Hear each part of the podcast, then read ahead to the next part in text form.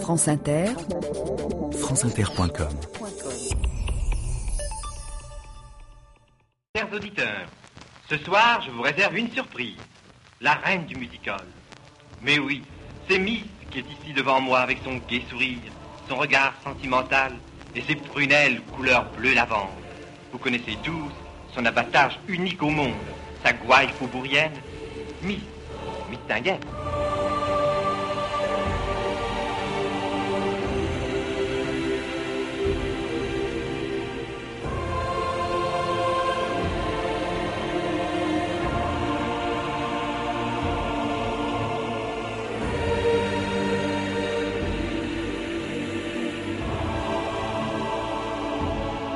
2000 ans d'histoire.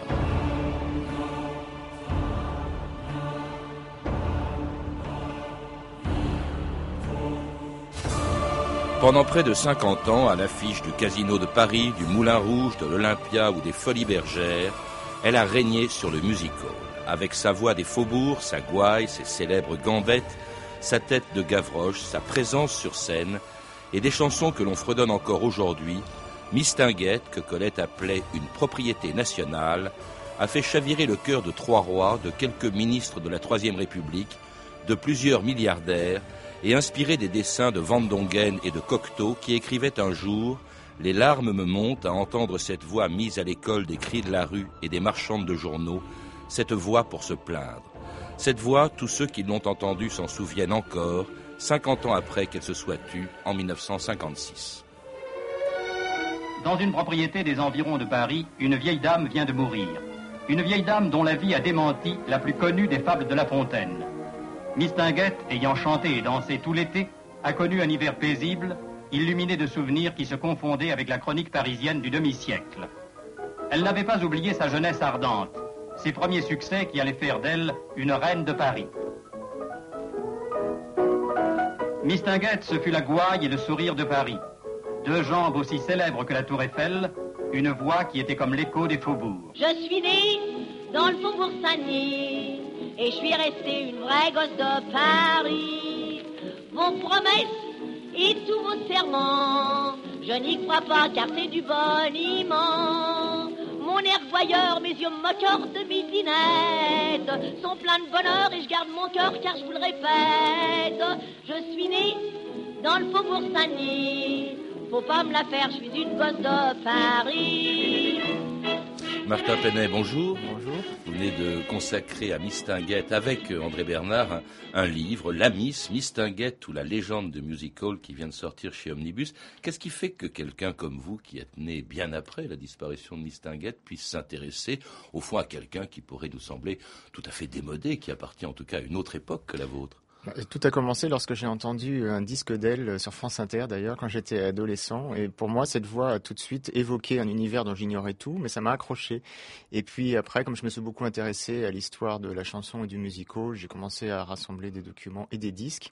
Et ben, euh, pareil, lorsque j'ai eu l'occasion d'acheter certains de ces disques, et eh bien, ça m'a aussi beaucoup plu. Et puis après, j'ai voulu en savoir plus sur ce personnage, sur lequel finalement il y avait pratiquement rien. Il y avait ses mémoires euh, publiées en 54 et puis c'est à peu près tout. Et je me suis dit quand même que vu le, ce qu'elle représentait, ça méritait qu'on s'intéresse davantage à, à, ce qu'elle a représenté. Et donc j'ai euh, enquêté et puis j'ai mmh. fini par faire d'abord une biographie, puis cet ouvrage illustré. Ce qu'elle représentait, alors vraiment, bon, elle, dans la chanson qu'on vient d'entendre, je suis né dans le faubourg Saint-Denis, je suis une vraie gosse de Paris, c'est entièrement faux, vous le rappelez, euh, Martin Penet, elle n'est pas du tout née à Paris. Non, elle est née à Anguin-les-Bains euh, en 1875, et donc dans un milieu plutôt très modeste en fait, et elle a gravi progressivement les échelons de, de la notoriété, mais ça a été très très long. Et en fait, ce qui est intéressant à Anguin-les-Bains, c'est qu'il y a vraiment deux sociétés. Il y a le, les quartiers très populaires dont elle était issue, et puis il y avait la société au contraire extrêmement élégante et riche, euh, donc fréquentait les thermes, qui fréquentait le casino. Et donc elle allait par exemple, euh, déjà très délurée, à 12 ans, elle a demandé l'autorisation au directeur du casino d'Anguin de, de, pouvoir vendre des fleurs euh, à la sortie. Et donc elle mettait des, œillets à les boutonnières des, beaux messieurs qui rentraient. Et petit à petit, comme ça, elle, s'est fait un nom déjà à Anguin. Mmh. Alors Paris, elle va le découvrir un peu plus tard. Sa mère, qui n'a pas beaucoup d'argent, elle fait des travaux de couture. Son père était journalier, donc elle veut vraiment s'en sortir hein, de ce, de cette pauvreté, de cette. Elle n'est pas triste d'ailleurs, mais enfin, elle veut s'en sortir. Elle découvre Paris parce que sa mère lui offre des cours de violon. Oui, en fait, elle, elle, a fréquenté déjà très jeune des, des, des actrices qui avaient des, des, belles villas autour du lac d'Anguin.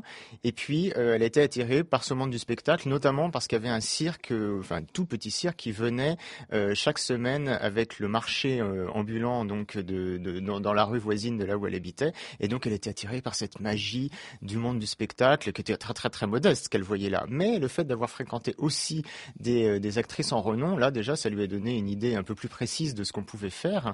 Puis certaines l'ont prise en affection, et puis comme ça, euh, ça, ça, ça l'a fait rêver. Et puis elle avait envie de jouer du piano. Seulement, acheter un piano pour ses parents, c'était totalement ouais. impossible. Donc sa mère lui dit, t'apprendras le violon. Et puis donc finalement, on lui a acheté un violon, je pense, à, à bon marché.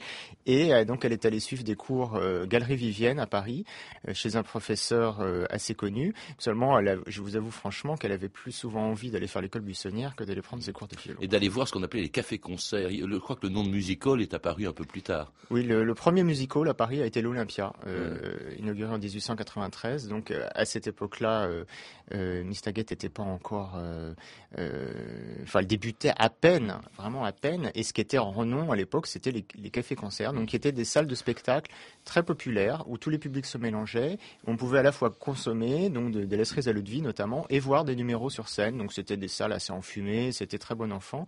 Et il y en avait de différentes catégories selon les quartiers. Les plus huppés étaient sur les Champs-Élysées, les plus modestes étaient dans le cœur de Paris. Alors elle s'appelait encore Jeanne Bourgeois, hein, c'était son, nom de naissance. Ses amis la surnommaient Miss Elliott, du nom de l'héroïne d'une opérette de l'époque, mais son vrai nom de scène, eh bien, c'est dans le train qui la conduisait de la gare du Nord à Anguin qu'elle l'a trouvé grâce à un auteur de revue de café-concert. Elle s'en souvenait bien plus tard, en 1944, au micro de Jacques Pauillac. Alors, ce monsieur était dans le train et il faisait des couplets pour Parisiana. Ça faisait oh la vertinguette, oh la vertinguette, oh la vertinguette, oh la vertinguette. Alors ce, monsieur-là, il me dit, oh toi, toi, t'as une petite figure un peu genre, euh, j'avais les dents qui ravançaient naturellement, alors ça faisait un peu anglish. Alors euh, il me dit, oh un jour, toi, écoute ma petite Jeanne, si tu jamais tu deviens actrice, eh bien voilà, tu devrais t'appeler, parce qu'on m'appelait Miss Eliette. Alors il me dit, enfin, si un jour tu deviens actrice, voilà, oh la vertinguette, oh la, oh la Miss Eliette. Oh la Miss Eliette, oh la Vertinguette, oh la Miss Tinguette. Oh, j'ai trouvé un nom pour toi. Oh la Miss Tinguette. Tu t'appelleras Miss Tinguette. On dit que j'aime les aigrettes, les plumes et les toilettes. C'est vrai. On dit que j'ai la voix qui traîne en chantant mes rengaines. C'est vrai. Lorsque ça monte trop, moi je m'arrête. Et d'ailleurs, on n'est pas ici à l'opéra. On dit que j'ai de belles gambettes, mais je serais pas Miss Tinguette si j'étais pas comme ça. Alors ça c'est un des plus grands succès de, de Miss Tinguette. Euh, elle a la voix qui traîne, mais elle a de belles gambettes, hein, c'est vrai. D'ailleurs on le voit bien dans les photos de votre livre, Martin Penet, et puis elle les montrait. Cela dit, euh, ce que vous montrez aussi, c'est que euh, le, le, temps du succès a mis du, temps à venir justement. Elle a un peu ramé, comme on dirait, dans les cafés-concerts avant de devenir célèbre en 1908. Elle a déjà 33 ans quand elle commence à être connue. Elle a gravi en fait tous les échelons progressivement. Elle a appris son métier sur le tas, et je dirais que ça a été salutaire d'une certaine façon, qu'elle a appris sans école. Il n'y avait pas vraiment d'école de, formation pour devenir meneuse de, de revue de musical. Donc, elle elle a appris à chanter, à danser, à jouer les comédies. Donc, progressivement, comme ça. Bon, c'est vrai que ça a été très long, mais parce qu'elle partait de rien. Donc, elle a, vous savez, au, café concert, on, on, il y avait beaucoup d'artistes dans une même soirée. Donc, il fallait gravir les échelons. Elle a commencé à enlever de rideau, et puis au bout de six mois, elle, elle était en deuxième position, puis en troisième, puis en quatrième. Et donc, comme ça, ça a mis des années. Elle a fini vedette de l'Eldorado en 1906, qui était une des salles très prestigieuses de café concert. Et puis après, elle a abordé le théâtre de boulevard et parallèlement à ça, en 1908, elle a été engagée au Moulin Rouge, ce qui était une énorme promotion pour elle par Max Derly, qui, qui, qui, en voulait en faire sa partenaire, grande vedette de, grande vedette de théâtre et de musical de l'époque, tout ça pour danser la valse chaloupée, qui a été euh, quelque chose d'absolument prodigieux dans l'histoire du musical, parce qu'il s'agissait en fait de suggérer de façon chorégraphique les rapports hommes-femmes euh, brutaux qui pouvaient euh, notamment avoir lieu dans, dans les milieux plutôt euh, très populaires, la pègre, etc. Mais ça devenait quelque chose de magnifique, suggéré par cette danse sur une musique de Fenbach. Et donc c'est comme ça que Miss Tinguette est devenue une danseuse et une chanteuse réaliste. Et une danseuse et une chanteuse qu'on ne vient pas seulement voir pour ses prestations sur scène, mais aussi pour obtenir des rendez-vous, parce que en fait, il faut bien le dire, c'était un peu une demi-mondaine. Vous savez ce que disait Sacha Guitry, demi-mondaine, il disait c'est une femme qui couche avec un homme sur deux. Mais c'est alors cela dit, c'était pas des n'importe qui, des rois oui, c'est-à-dire qu'en fait, elle a, si vous voulez, il y a eu plusieurs périodes dans sa vie. Il y a eu la période où elle était courtisée et puis euh, donc où elle s'est servie un petit peu des gens beaucoup plus connus qu'elle pour euh, pour avancer, mais en même temps, elle avait quand même la, la, le goût du métier chevillé au corps. Donc, je crois que les aventures galantes n'ont pas été forcément primordiales dans son ascension. Non, mais pour euh, non, mais elle en a eu de belles hein, quand même. Édouard VII d'Angleterre, Alphonse XIII d'Espagne, Gustave V de Suède, un trois rois, sans compter quelques ministres comme Aristide Briand, je crois. Mais alors, le seul amour de sa vie, c'était ni, ni un roi, ni un homme riche, ni même célèbre quand elle l'a rencontré en 1911 au Moulin Rouge. C'était Maurice Chevalier, dont elle parlait encore avec émotion 40 ans après, au micro de Jacques Marceron en 1950. Je ne peux dire que des choses merveilleuses. Merveilleuses, il n'y en a pas d'autre plus légal. C'est le grand Maurice. Oui, c'est le grand Maurice. vous en avez un, vous, dans votre tête, qui, qui est égal à lui? Je ne le vois pas. Eh bien, alors, nous sommes d'accord. Ce que j'aimerais, c'est qu'un autre jour, Maurice Chevalier nous parle de Mistinguette. Mais il le ferait comme il ça. Il le ferait très volontiers, j'en suis sûr. Oui, nous nous adorons tous les deux. Et puis-je vous demander si vous avez à son sujet un souvenir particulier Oh Un souvenir ça, ça, ça émouvant personne. Ça ne regarde personne Oh, j'en ai trop, mais il faudrait une heure. Mais n'en avez-vous pas un qui vous est ému et dont vous gardez oh, aujourd'hui une impression avec délicieuse non, non, non. Tous mes souvenirs avec Maurice sont à moi, ils ne sont à personne d'autre. Sur cette terre, ma seule joie, mon seul bonheur, c'est mon homme. J'ai donné tout ce que j'ai, mon amour et tout mon cœur à mon homme. Et même la nuit, quand je rêve, c'est de lui, de mon homme. Ce n'est pas qu'il est beau, qu'il est riche ni costaud, mais je l'aime c'est idiot, il me fout des coups, il me prend mes sous, je suis à bout, mais malgré tout, que voulez-vous? Je l'ai tellement dans la peau, j'en suis marteau, Mon homme, l'homme d'Edith Piaf, c'était évidemment le seul qui est compté, c'est Maurice Chevalier. Alors ça, c'était un véritable amour, d'autant plus qu'il n'était absolument pas connu quand elle le rencontre, donc il, avait, il ne pouvait rien lui apporter. C'est-à-dire que Maurice Chevalier était un comique qui d'ailleurs imitait un autre comique très connu de l'époque qui s'appelait Dranem, et donc il s'essayait dans un genre comme ça un peu burlesque. Et puis Miss Nugget euh, a repéré en lui d'autres possibilités. Et d'ailleurs, elle a dit dans ses mémoires, il avait quelque chose, j'en ai fait quelqu'un. Mm. Et donc, en fait, ils sont devenus euh, très vite amoureux l'un de l'autre en 1911. Donc, c'était aux Folies Bergères dans un sketch. Alors, elle était la vedette et lui était un de ses partenaires. Il avait été engagé euh, donc dans, dans, dans, la même revue. Et donc, le sketch s'appelait La valse renversante. Et donc, ça se terminait dans un grand tapis. Et euh, bien évidemment, ce qui s'est passé, c'est que pendant les répétitions, ils étaient enroulés dans le tapis. Puis le tapis a mis longtemps à se dérouler. et puis c'est une longue aventure qui commence. Hein. Ça a duré neuf ans. Hein. On a rarement vu ça avec Miss Tinguette. C'était un, un, record. Miss Tinguette qui était son, son Pygmalion jusqu'à la rupture, donc en, en 1920 à peu près. Hein, oui, alors, 1920. Pour quelle raison Ça a été bon. D'abord, ça a été une, une aventure très, très importante dans l'histoire du musical, puisque donc ils ont été euh, partenaires pendant de nombreuses années. Il y a eu le, cet épisode de la guerre de 14 où lui a été fait prisonnier, donc dès, dès le mois d'août 14, et elle a tout fait pour le faire libérer. Ça a quand même pris 26 mois. Et donc, grâce à Alphonse XIII, grâce à Alphonse XIII hein, que vous citiez tout à l'heure. Donc encore les relations, ça, ça aide. Et, euh, et, et donc euh, grand seigneur Alphonse XIII a fait ce qu'il fallait pour que via la, Croix-Rouge, Maurice Chevalier puisse être libéré finalement et reprendre sa place auprès de la vedette de musical qu'elle était enfin devenue en 1900, euh, donc c'était fin 16, euh, début 17. Et là, pendant quelques années, ils ont été vraiment le couple emblématique de, du musical de Paris, succédant à Gaby Delis et Harry Pilser. Et ce qui s'est passé, c'est qu'en fait, euh, Maurice Chevalier, lui, eh ben, il avait envie de devenir aussi vedette. Mais le problème, c'est qu'il ne pouvait pas y avoir deux vedettes à l'affiche d'une même revue, c'était pas possible. Et Miss Naga, d'ailleurs, dans ses contrats, disait bien, j'aurais la, la, seule vedette. Donc, c'était la seule chose qu'elle pouvait pas lui offrir. Tout. Voilà. C'est la seule chose qu'elle pouvait pas lui offrir. Donc, finalement, ils se sont séparés et puis finalement ils se sont retrouvés quand même bien des années après. Ils se ah, sont ils. Sont toujours aimés, on l'a entendu dans la façon dont elle en parlait en, en, 1950. En tout cas, ils allaient poursuivre chacun de leur côté leur carrière et Mistinguette dans les plus grands musicals de Paris et dans d'autres bras que ceux de Maurice Chevalier, comme André Randall dans la revue Folie en folie aux Folies Bergères en 1933. J'arrive de Rio de Janeiro, je suis un riche Brésilien. Moi, je suis une boucotière qui n'a que sa petite fleur pour tout bien. Pourquoi restez-vous bouquetière? Ce métier ne rapporte rien. J'attendais pour changer de carrière que vous veniez, beau Brésilien. Je vais vous offrir des bijoux, Oh. du linge, des chapeaux, des toilettes. Je veux qu'à Paris, mon petit chou, tout soit la reine des cocodettes. Des toilettes et des bijoux, c'est mon rêve, voyez-vous. Dans ces conditions, je veux bien faire le boulevard des Italiens. Et maintenant, mettez là, je vous emmène. Où ça? Et ce soir, au bal des Tuileries, Les Tuileries. je vous présenterai à leur majesté. À leur majesté. À l'empereur. À l'empereur. À l'impératrice. Oh, crotte Oh. Oh, pardon, j'ai pas voulu dire ça.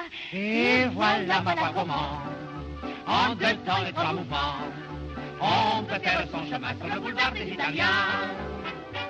Une chanson très peu connue hein, de, de Miss Tinguette. Pourquoi? Parce qu'on l'enregistre souvent sur disque. Et en réalité, ce qui comptait, c'était pas seulement sa façon de chanter, euh, Martin Pénès, c'était sa présence sur scène, je Euh, crois. vous savez ce que- ce qu'a dit euh, Paul Derval, qui était le directeur des Folies Bergères Miss Tinguette n'était ni parfaitement belle, ni très bonne chanteuse, ni très bonne danseuse, mais sa présence en scène, son charme, son abattage était prodigieux. Ça, je crois que ça résume le- le- son succès. Bon, en plus, c'est vrai que Miss Tinguette, c'était une nature absolument extraordinaire, une santé de fer, elle était jamais malade, et puis elle prenait jamais de vacances. Donc, elle était absolument, euh, elle vivait pour, pour son métier avant toute chose. Elle avait une ambition débordante, et donc elle a tout fait pour arriver.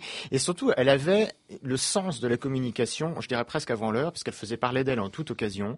Elle était toujours à la pointe de la mode, à la pointe de toutes les manifestations mondaines, de toutes les nouveautés, de la publicité. C'était une vraie femme d'affaires. Enfin, vraiment, elle, a fait en sorte d'être omniprésente. Et c'est pour ça que, pour cette revue d'ailleurs en 1933, Colette a écrit dans une célèbre critique, elle est propriété nationale. Femme d'affaires, sacrément près de ses sous. hein. Elle a gagné énormément et alors elle était radin comme tout. C'est-à-dire qu'elle elle, elle, elle, euh, elle arrosait surtout, je dirais, son entourage, sa famille, ses proches, ses amants.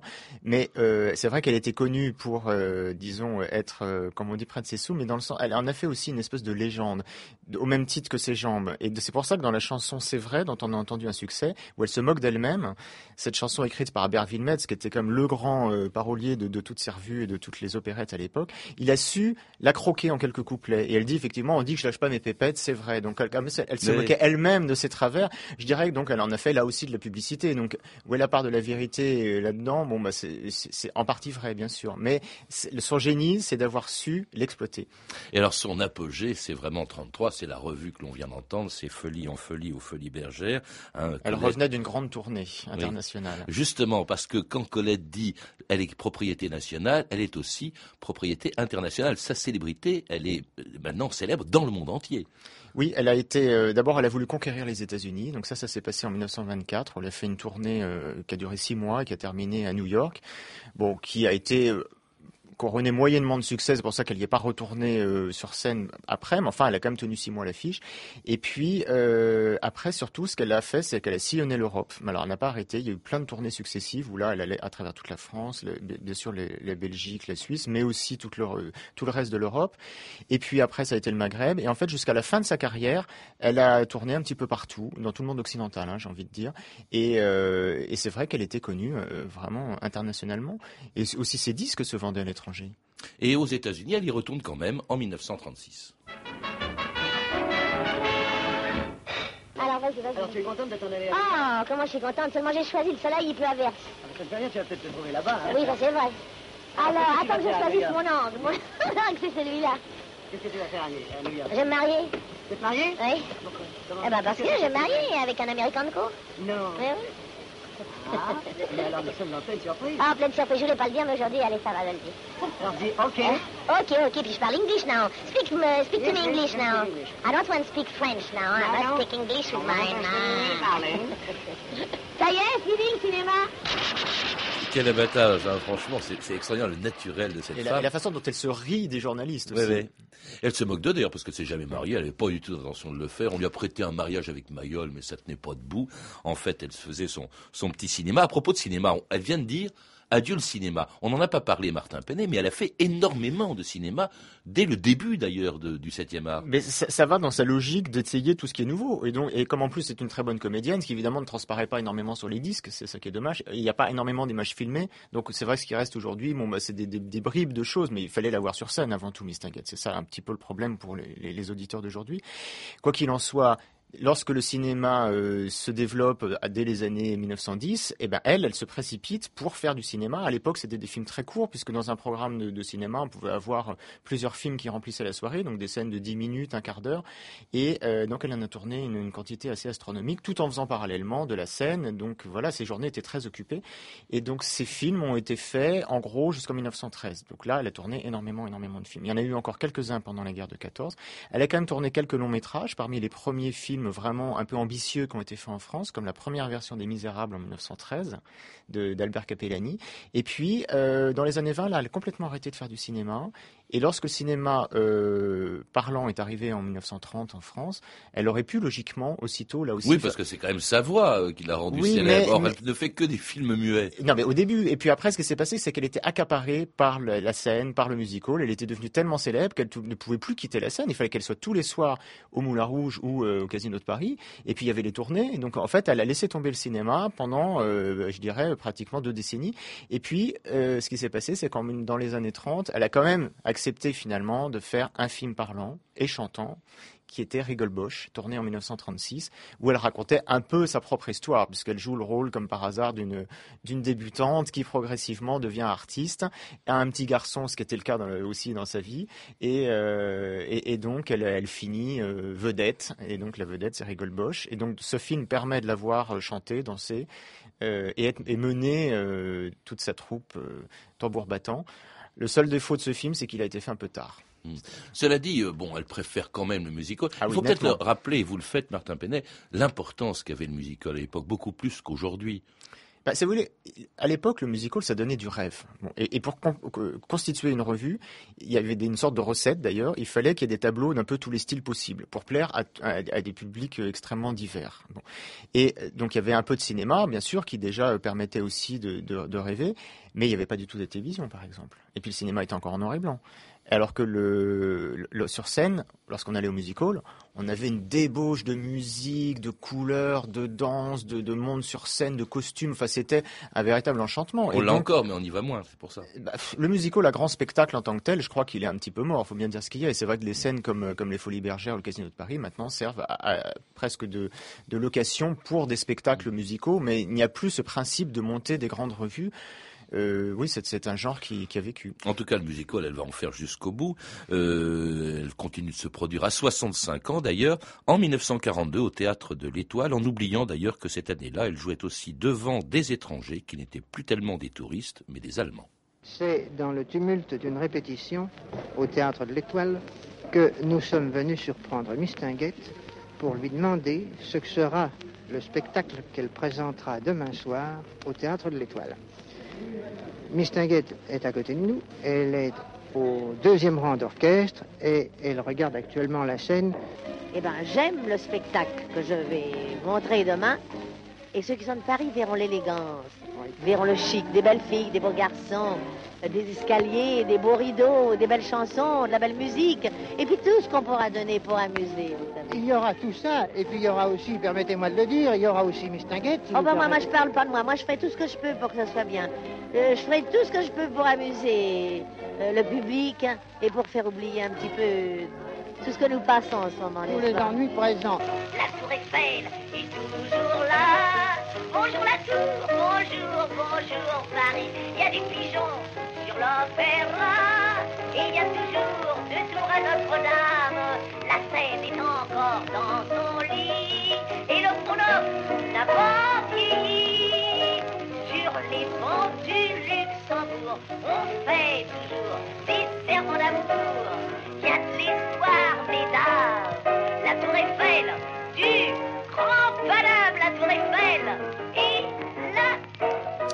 Tour Eiffel du Grand Paname, du Grand Paris, comme l'appelaient les Allemands qui assistaient à cette revue, le moins qu'on puisse dire, Martin Penet, c'est qu'elle n'a pas été une grande résistante, Mistinguette. Je dirais qu'elle n'avait pas vraiment de conscience politique, comme euh, la plupart des artistes, il faut bien le dire, qui se, se, focalisent avant tout sur leur carrière. À cette époque-là, oui. Et, euh, et même avant ou après. Je veux dire, mmh. c'est le. Euh, il y a quand même une chose, c'est que pendant la guerre de 14, là, elle, elle s'était engagée nettement plus, puisqu'elle a fait même, paraît-il, de l'espionnage au profit de la France, et que c'est un peu grâce à ça qu'elle a pu faire libérer Maurice Chevalier. Enfin, ça, c'est une parenthèse. Donc, elle s'est sentie très patriote pendant la guerre de 14, mais l'occupation, ça n'a rien à voir, bien évidemment. Là, elle était beaucoup plus âgée et euh, ce qui lui importait avant tout, c'était de poursuivre son métier, de, de donner un peu de réconfort aux Parisiens aussi, mais bon, peut-être sans trop se soucier euh, suffisamment de, du public euh, qui, euh, qui, qui, assistait à ces spectacles. Mais bon, voilà, c'est énormément, énormément d'artistes ont prolongé leur carrière durant l'occupation. Elle en a fait partie. Elle aura des ennuis d'ailleurs, mais pas, pas très graves à la Libération. Voilà, On reprochera notamment cette chanson, le Grand Paname, hein, ce Grand Paris. D'ailleurs, je crois que ça sera retiré de la chanson après. Alors le Paris qu'on retrouve euh, juste après la libération, c'est plus le même. Elle-même était quand même très âgée. Elle continue de danser le bebop. On la voit en photo dans votre livre, en train de danser le bebop euh, en 1945-46. Ouais, oui, même elle, 49. A, elle a plus de 70 ans. Oui, oui. Ça, ça se passait au théâtre de l'ABC où, où elle, elle, menait encore la revue et ça, ça, a duré encore bien des mois. Elle a voulu euh, une dernière fois, euh, parce que bah, je ne sais pas si elle sentait sa fin arriver, mais en tout cas ça, ça a été un petit peu difficile parce qu'elle avait commencé à avoir des problèmes de, de, santé. En tout cas, elle a euh, donc euh, pendant longtemps tenu cette revue à l'ABC et elle a voulu toujours paraître au cœur de l'actualité, à l'affût de la nouveauté, et donc danser le bebop avec des, jeunes gens qui avaient 50 ans de moins qu'elle. Elle s'arrête quand même en 49, elle meurt en 1956 paisiblement euh, dans sa maison, sans successeur vraiment. Si, il y a eu quand même euh, Zizi Jeanmer, il y a eu Lynn Renault, mais est-ce que c'est pareil? Non, évidemment que c'est pas pareil. Bon, d'abord parce que l'époque n'est plus la même. Ensuite, on peut considérer qu'après sa mort, une page est tournée. Donc, bien sûr qu'on a essayé de, de, de rappeler des, des, plaisirs abolis, j'ai envie de dire, euh, à travers quelques dignes euh, euh, meneuses qui lui ont succédé.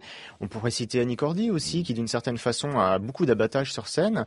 Et dans la gouaille, moi j'ai envie de citer Arletty, qui était plus jeune qu'elle et qui a su, bon, d'accord, c'était pas une meneuse de revue, mais elle a su aussi incarner ce, ce Paris, cette gouaille parisienne merveilleusement. Et puis il y avait Maurice Chevalier qui a continué aussi, auquel on va laisser le dernier mot, le mot de la fin, rendant hommage à Mistinguett depuis les États-Unis où il se trouvait quand il a appris sa mort le 9 janvier 1956. Mesdames, Messieurs les auditeurs de la radiodiffusion française, on me fait l'honneur de me demander quelques mots sur Mistinguett.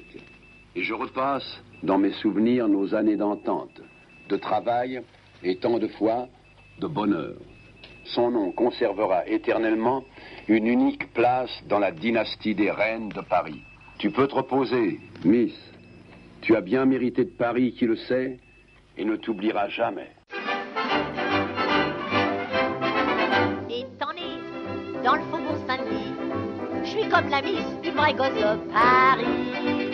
Ces refrains tendres et moqueurs, c'est toute ma vie et je les connais par cœur. Dans la pluie et le vent, j'ai chanté souvent, moi j'en ai marre. Quand j'avais pas le rond et que les bons gueuletons se faisaient rares. Je rappelle que mon invité Martin Penet est co-auteur avec André Bernard d'un très beau livre richement illustré, La Miss, Mistinguett ou la légende du music hall qui vient de paraître chez Omnibus. Je signale aussi sur Mistinguett une autre biographie, Tout ce que Mistinguett m'a dit de Claude Dufresne, publié l'an dernier aux éditions Michel Lafon. Vous avez pu entendre des archives pâtées de 1933, 1936 et 1956, issues du journal de votre année, disponible en DVD aux éditions Montparnasse. Toutes ces références sont disponibles par téléphone au 32 30, 34 centimes la minute ou par internet sur franceinter.com. C'était 2000 ans d'histoire la technique Edwin Caron, Cédric Lalanne, documentation et archives sonores Claire Destacan, Emmanuel Fournier et Léna Le Bourdonnec, une réalisation de Anne Kobilac. Le merle suisse, Demain, dans 2000 ans d'histoire, après la reine du musical, le roi du dessin animé, Walt Disney.